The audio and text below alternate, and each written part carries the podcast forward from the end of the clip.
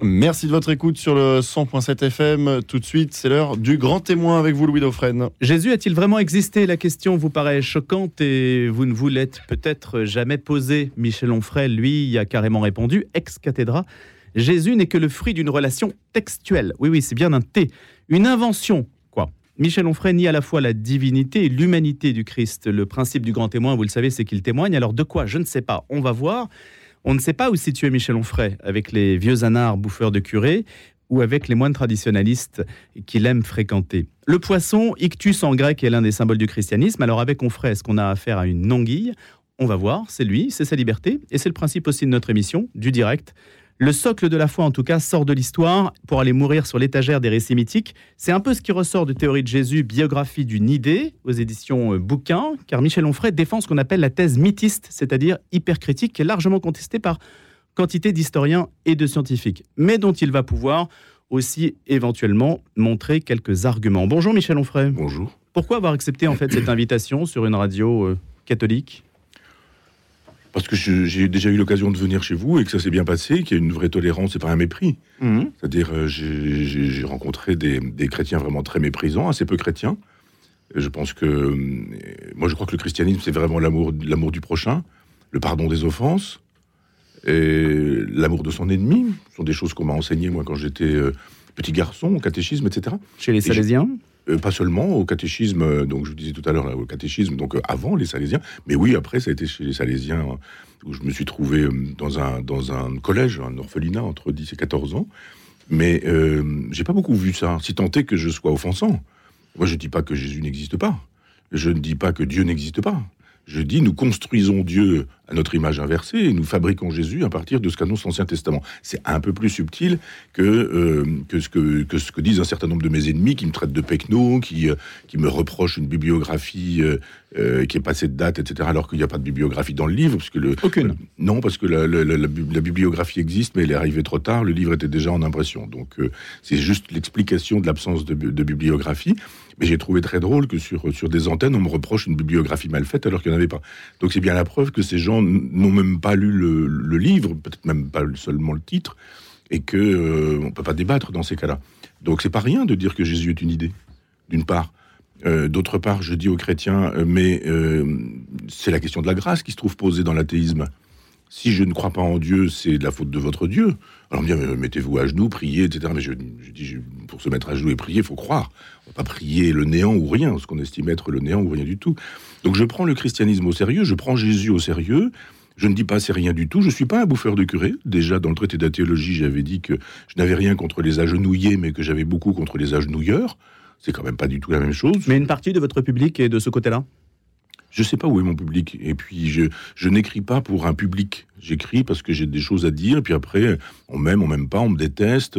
Et, et puis voilà. Mais, mais souvent, euh, mes thèses ne sont pas vraiment examinées. C'est du oui-dire. C'est trop facile. Euh, je me suis retrouvé avec des gens qui ont estimé, en gros, je caricature un peu, mais je veux dire que on avait mis euh, le, le suaire dans un, dans, un micro-ondes et qu'il n'avait pas brûlé, c'était donc la preuve de l'existence historique de Jésus. on en était presque à des, à des choses comme celle-ci. C'est difficile de débattre dans ces cas-là.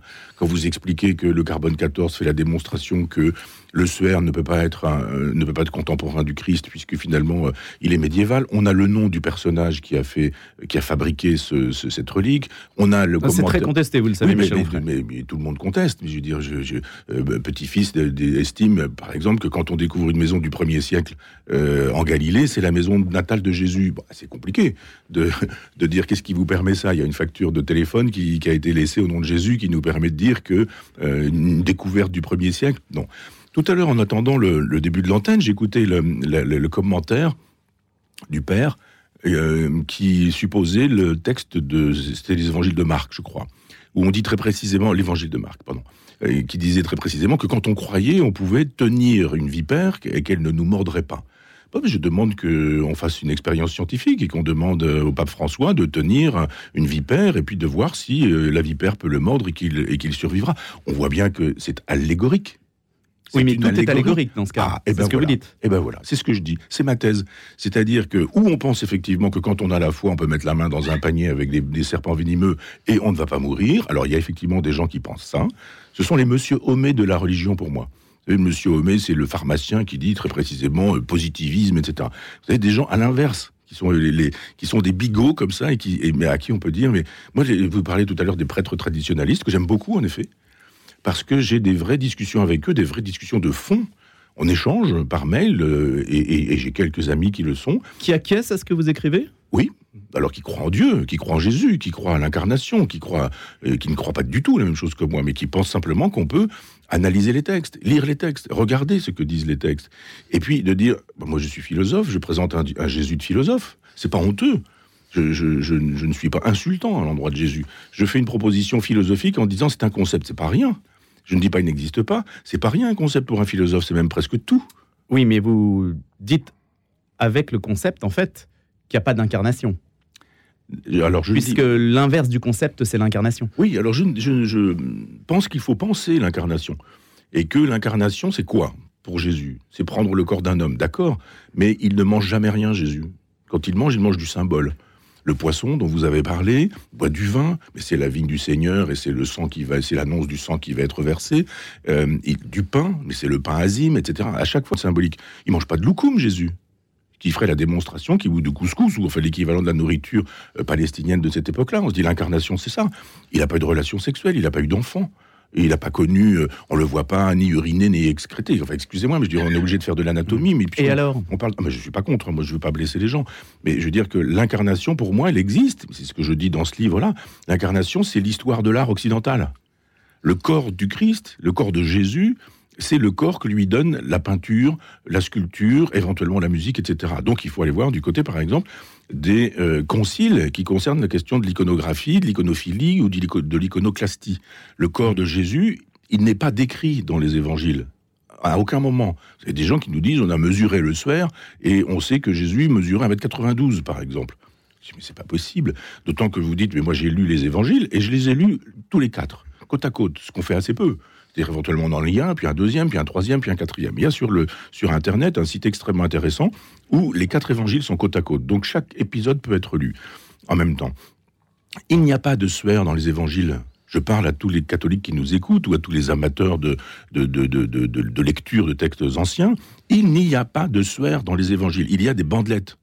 Hum, ça a été aussi contesté. Oui, évidemment on conteste, bien sûr. Non, ce que je veux dire, c'est des gens qui contestent l'efficacité des vaccins. Donc moi, je vous dis, quand, quand je, ne lis pas les textes anciens, c'est-à-dire que moi, j'ai plusieurs bibles quand je lis. C'est-à-dire que j'ai plusieurs traductions. Je veux bien que je dise à ce moment-là, mais ah ben expliquez-moi. Je ne vais pas reprendre le nom des gens que j'ai cités, mais expliquez-moi alors quel est le mot qui est traduit par bandelette, mais pas par suaire. Parce qu'à ce moment-là, effectivement, c'est contesté par tout le monde. Mais tout le monde, tous les chrétiens qui se disent historiens. Non, pas par tout le monde, par des scientifiques et par ceux qui ont fait la comparaison aussi entre les évangiles. Les incohérences entre les évangiles, justement, sont l'une des signatures de leur véracité qui prouve que, justement, il n'y a pas de complot, en quelque sorte, pour créer un personnage mythique. Oui, mais ça irait plutôt à l'inverse de votre thèse. Oui, je connais bien tout ça, mais je veux dire, vous savez, il y a, y a eu assez probablement un texte original à partir duquel on a fabriqué des textes et on a fait des, des copies, puisque vous savez bien qu'il n'y a pas euh, d'évangile qui, qui soit contemporain, enfin, de manuscrits des évangiles qui soient contemporains de leur écriture. Une écriture qui d'ailleurs est postérieure à l'existence historique de Jésus. Toute, vous le savez. C'est très tôt après. Oui, mais j'ai pas parlé du très tôt. C'est pas au quatrième siècle. Non, mais j'ai dit après. Pas, si vous voulez, on rentre dans le détail. On est à la fin du deuxième siècle. Donc bon, voilà, on, va, on peut donner le, la, date précise si vous le souhaitez. Mais euh, je, je, dis simplement que c'est copier, puis copier, puis copier, puis copier, puis copier, etc. Vous avez des moines copistes. Ça n'existe pas, le droit d'auteur, à l'époque. Donc on rajoute des choses. Il y a toujours ce truc, là, en permanence. Euh, Flavius Joseph nous dit que, Suétone nous dit que, etc. Il y a eu des thèses, une thèse publiée aux éditions du CERF. C'est pas aux unions rationalistes, mais une thèse qui a été publiée pour montrer que les passages concernant le christianisme dans Flavius Joseph sont stylistiquement datés de, euh, du, du, 6e ou du 7e. Donc, je, On a les deux textes sur Flavius Joseph. Il y a un texte qui a été effectivement enjolivé par un moine, mais il y a un texte originel, Alors, Michel Onfray, qui, qui est tout à fait explicite sur le sujet et qui dit que Jésus a bien existé. Non, qui dit pas que Jésus a bien existé, qui dit que les chrétiens existent ce qui n'est pas exactement la même chose. Le texte dit qu'il existe des sectes chrétiennes, des gens qui se réclament d'un Christ, etc. Mais ça ne donne pas la preuve de l'existence historique de Jésus. Ça donne la preuve de, l'existence de sectes chrétiennes. Qu'est-ce qui vous permet de dire objectivement, si on prend un exemple, le Talmud de Babylone par exemple, les Juifs qui sont les témoins irrécusables, hein, comme dit Blaise Pascal, l'existence des, des Juifs et l'hostilité qu'ils ont manifestée à l'égard de Jésus sont une, un élément historique majeur pour dire que l'historicité de Jésus est approuvée et reconnue de manière absolument indiscutable, Michel Onfray. De quand date le Talmud? Il dit postérieur. Au christianisme. Oui, mais euh, enfin, il est forcément Bah, voilà. postérieur au Christ, puisque ce sont Non, des gens qui écrivent sur lui. Non, pas forcément. La plupart du temps, tout le monde confond la Torah et le Talmud. Euh, la Non, Torah mais il ne peut est pas être antérieur, Pentateuque- ça n'aurait pas de sens, puisque justement, il, il dit, il dit l'hostilité qu'il y a à l'égard du Christ. Oui, non, du christianisme. C'est ça le problème de la confusion. C'est-à-dire qu'à chaque fois que vous avez des traces, d'abord, ce sont des traces qui ont été ajoutées. Maintenant, j'entends bien l'argument. J'ai- la même discussion avec les musulmans. Euh, on n'a pas la possibilité de parler de la même chose, puisqu'à chaque fois, c'est fuyant. Je dis donc, il y a dans les textes des ajouts postérieurs à l'existence de Jésus concernant le christianisme, et on me dit c'est bien la preuve de l'existence historique de Jésus. Je dis non, c'est la preuve de l'existence historique du christianisme.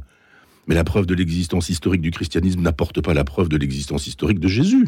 Mais comment expliquez-vous le fait que nul n'est remis en cause finalement l'existence du Christ et qui aurait imaginé avec quel intérêt absolument complotiste d'imaginer quelque chose qui n'a pas existé à partir, si. à partir de quoi? Mais, mais Cels le met en cause, Porphyre le met en cause. Il y a plein d'auteurs de l'Antiquité qui ont, qui ont remis en cause, puisque Origène écrit une- un, un- un volume considérable contre Cels, et que c'est d'ailleurs tellement rempli de citations de Cels que les chrétiens qui ont détruit le livre de Cels euh, l'ont presque sauvé avec Origène, puisqu'il suffit de sortir les citations qu'Origène donne, et on a les trois quarts du texte original de Cels. Il y a eu des, négations de l'histoire, de l'historicité de Jésus, dès Jésus et dès les débuts du christianisme. Je vous dis, il y a Cels, il y a Porphyre, il y en a un certain nombre qui sont des païens.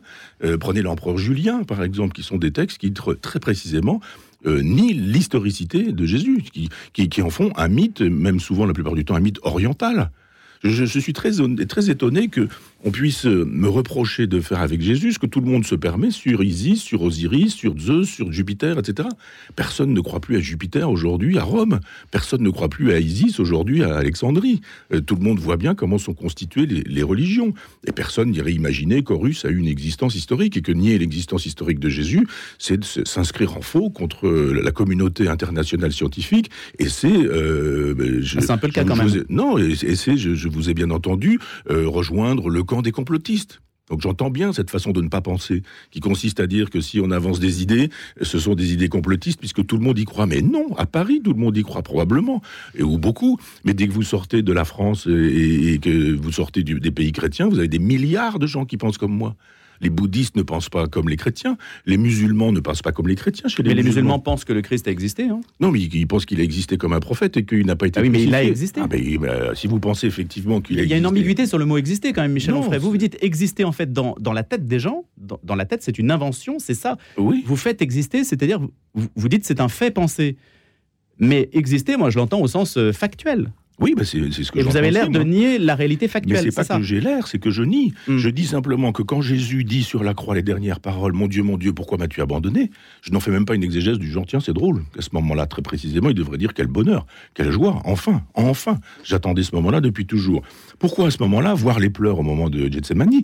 Pourquoi est-ce qu'à ce moment-là, il dit ça et que ce propos, vous le savez, se trouve dans un psaume 2000 ans avant Jésus lui-même? La phrase Enfin, quand même, mon Dieu, mon Dieu, pourquoi m'as-tu abandonné? C'est quand même une phrase particulière. Cette phrase, elle se trouve dans les psaumes 2000 ans avant. C'est bien la preuve que, c'est ma thèse, Jésus a été constitué à partir de l'Ancien Testament. Les Juifs nous disent, euh, le, le- Messie viendra un jour, il va faire ceci, il va dire cela, il se comportera comme ceci, il se comportera comme cela, il va naître ici, il aura un père comme ceci, il aura un père, etc. Et comme par hasard, vous avez des Juifs qui un jour disent, c'est plus la peine de l'attendre, il est venu. Et comme par hasard, il a dit ceci, il a fait cela, il est mort comme ceci, il est mort comme cela. Et il est tellement mort comme ceci ou comme cela que quand il est mort, il a dit justement, mon Dieu, pourquoi m'as-tu abandonné? Des choses annoncées dans l'Ancien Testament. Alors moi, je demande juste, plutôt que d'avoir des débats sur des gens qui me disent que je ne suis pas sérieux et que la communauté scientifique euh, croit à l'existence historique de Jésus et qu'on est complotiste si on nie ça, je dis juste, mais revenons vraiment en bonne intelligence à des faits et commentons-les. Mais les va-et-vient entre l'Ancien et le Nouveau Testament sont constants. Vous citez bah oui. par exemple sur les poissons euh, euh, l'allusion au livre de Tobie, par exemple. Hmm. Donc il y en- il y, en a plein. Ah mais Euh, Ça ne dit pas que c'est une construction. C'est pas, c'est pas, il y en a plein. C'est, la thèse de mon livre. Il y en a six ou sept par page, des, des- des références à l'Ancien Testament pour montrer que la biographie de Jésus est, un copier-coller de l'Ancien Testament. Et quand il n'y a pas d'informations sur l'Ancien Testament, ce sont des choses qu'on ajoutera par la suite à partir de Constantin. Le bœuf et l'âne, par exemple, enfin toutes ces choses-là, ou euh, la crèche, ou euh, toutes ces choses qui ont été, qui ont été inventées quand? Qui ont été inventées par Hélène, la mère de Constantin, c'est-à-dire au début du IVe siècle. Elle, arrive au IVe siècle à Jérusalem et d'un seul coup, elle trouve tout. Elle trouve trois croix, elle trouve des clous, elle trouve la couronne d'épines du Christ, etc. Et puis elle ramène tout ça en disant euh, Eh bien, j'ai découvert l'endroit, il y avait trois croix. D'ailleurs, je ne savais pas très bien laquelle était celle de Jésus. Et puis, on demande de faire un miracle, et d'un seul coup, il y a un miracle, et le miracle décide que la bonne croix sur les toits, trois, c'est celle-ci, etc. On peut croire ça. Moi, je crois, comme dans le texte qui a été lu tout à l'heure sur votre antenne de, de Marc, qu'il faut penser en termes allégoriques. Et c'est pas rien l'allégorie, c'est pas rien le concept, c'est pas rien l'idée non plus. Et ne demandez pas forcément à un philosophe de croire autre chose qu'aux idées ou aux concepts, ou aux allégories ou aux symboles. Moi, j'adore les églises, j'adore la religion, j'adore euh, la civilisation judéo-chrétienne parce que justement, c'est rempli de symboles, d'allégories, de significations. Je reviens à cette histoire que celui qui croit euh, peut être mordu par une vipère et n'en pas mourir. Si on pense effectivement que, en termes pharmaceutiques, que euh, croire en Dieu, ça dispense de mourir quand on est piqué par un serpent venimeux, alors je veux bien. À ce moment-là, c'est difficile de parler de science. Euh, mais si on pense en termes allégoriques, on comprend. Ça veut dire effectivement qu'on peut ressusciter les morts, ça veut dire qu'on peut donner la vue aux aveugles, qu'on peut redonner l'ouïe aux sourds, mais pas parce qu'on est sur un terrain euh, d'ophtalmologie ou sur un terrain d'autorino-laryngologie, simplement parce qu'on est sur un terrain allégorique. Vous étiez aveugle, ça ne veut pas dire que vous ne voyiez pas avec vos yeux vous étiez aveugle, ça veut dire que vous ne saviez pas ce qu'était la vérité. Mais ça, bien sûr. Et d'ailleurs, euh, votre exégèse de quantité de passages de l'Évangile est, à mon avis, tout à fait, enfin, de ce que j'ai lu, hein, Michel Onfray, euh, correspond euh, à une interprétation honnête sur ce plan-là. Mais ça, l'Église le fait, justement, sur la double interprétation le fait d'être aveugle, c'est d'abord la cécité de l'âme, etc. Ça, ça vous, sur le plan allégorique là, ce décryptage-là, il est déjà fait par l'Église catholique. Mais alors pourquoi euh, Mais ça ne veut pas dire que cela récuse l'historicité du Christ. Mais si, si, on est sur le terrain allégorique, allons-y jusqu'au bout. Ça ne devrait pas être gênant de la part d'un prêtre d'imaginer que Jésus est une allégorie. Ça n'empêche pas de pratiquer l'amour du prochain. Ça n'empêche pas d'imaginer que la rencontre de Jésus dans une vie change. Qu'est-ce qui vous gêne dans le fait qu'il ait existé? Mais ça me gêne pas du tout. Ce qui, ce qui m'intéresse, c'est la vérité. C'est pas, euh, moi, ça me gêne pas que euh, on m'ait enseigné, par exemple, quand j'étais un petit garçon, que le Père Noël existait. Simplement, il n'existe pas. Donc je suis pas gêné. Je pas comparer Jésus au Père Noël? Bah si.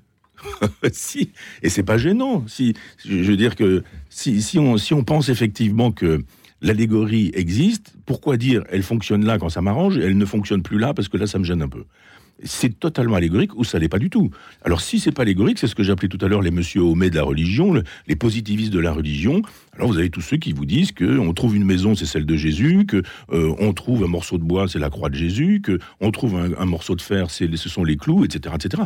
Bon, bah, dans ces cas-là, on peut plus faire grand chose parce que c'est de la pensée magique. Avez-vous confronté votre thèse, donc la thèse dite mythiste, à des travaux d'archéologues, d'historiens qui. Si vous pensez que j'ai rien lu et que. Non, non je dis dans, un débat. C'est-à-dire, vous ont-ils répondu sur ce terrain?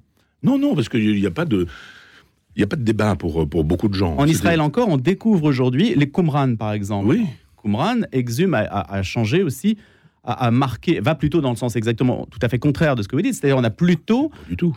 Ah oui, alors pourquoi? Bah Parce que les manuscrits de Qumran, ce qu'on a découvert dans les jars, ce sont des bibliothèques gnostiques. Et, et justement, là, je me suis contenté de montrer que c'était un copier-coller des textes des évangiles. Des, Mais tout est un copier-coller. Attendez, bah oui, évidemment. Et, là, pour le coup, les manuscrits de Qumran font la démonstration que c'est aussi un copier-coller de ce que ce qu'enseignent les gnostiques. Il y, a un, il, y a, des volumes de, de Pléiades sur ce, sur ce sujet-là. On mm. peut lire les gnostiques aujourd'hui dans des collections qui permettent d'y accéder. On voit très bien tout ce que le christianisme doit au gnosticisme.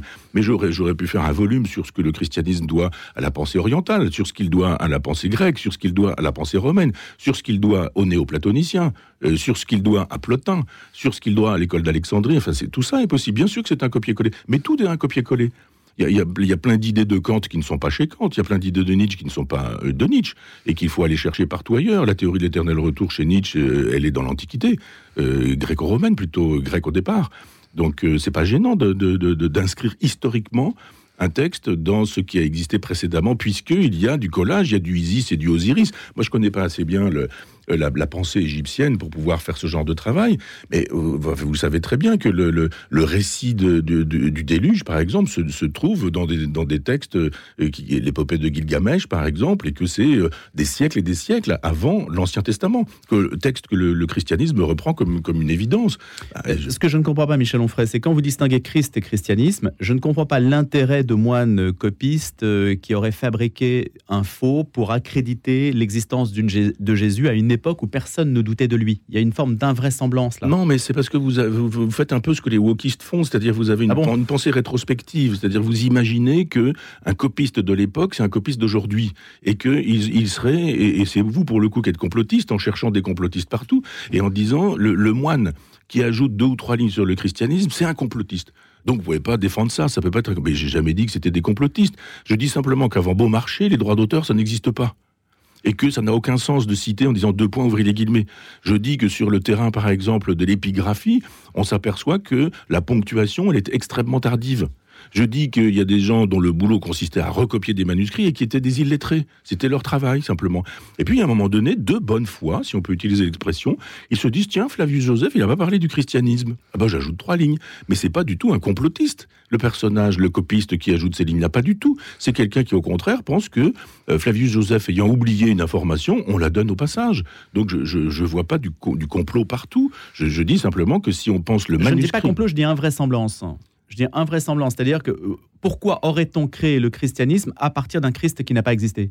Je, je ne vois Mais pas parce que toutes les religions se sont constituées sur des fictions.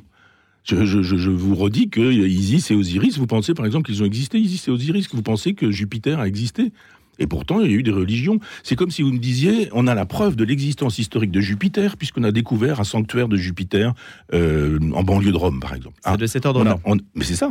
C'est-à-dire, on a découvert un, un- un sanctuaire au IIIe siècle et les archéologues ont découvert. C'est donc la preuve de l'existence historique de Jupiter. Mais non, c'est la preuve historique qu'il existe des cultes de Jupiter, Jupiter étant une idée, Jupiter étant un concept, Jupiter étant une notion. Que pensez-vous de la thèse qui consiste à dire que, à la différence de toutes les religions comme Jupiter, toutes les religions humaines en fait, qui sont des déclinaisons trop humaines en fait d'une toute puissance humaine, et, et ça, ça les invalide.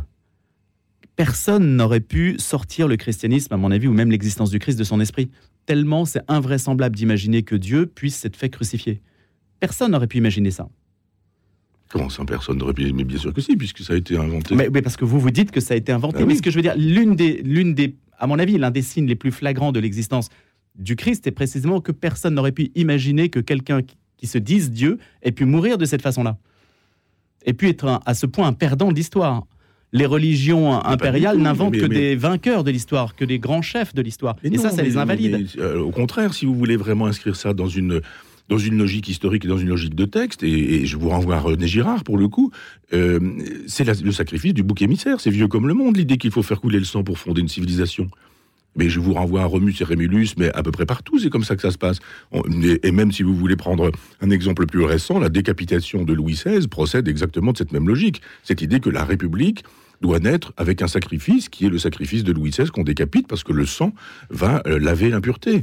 Mais c'est vieux comme le monde, cette idée de, la, mise à mort. Alors là, je ne suis pas rentré dans le détail de, de la crucifixion, mais euh, historiquement, si Jésus avait existé, il n'aurait pas été crucifié. Il aurait été lapidé. C'est comme si vous disiez, par exemple, que Mhm. euh, à, à l'époque de la Révolution française, on a, euh, on, on a mis sur la chaise électrique beaucoup de gens. Vous dites ah non, ça marche pas, la chaise électrique, elle n'existe pas. À l'époque, pour ce qu'on reproche à Jésus, c'est la lapidation qui est, la, qui est le, le, le, le, le- châtiment, et c'est pas la crucifixion. Michel Onfray, vous voulez rester? Euh, oui, si vous voulez, je sais pas, il est. Bon, bah, il est déjà 8 heures. Oui, allons-y. Allez, on fait la demi-heure suivante.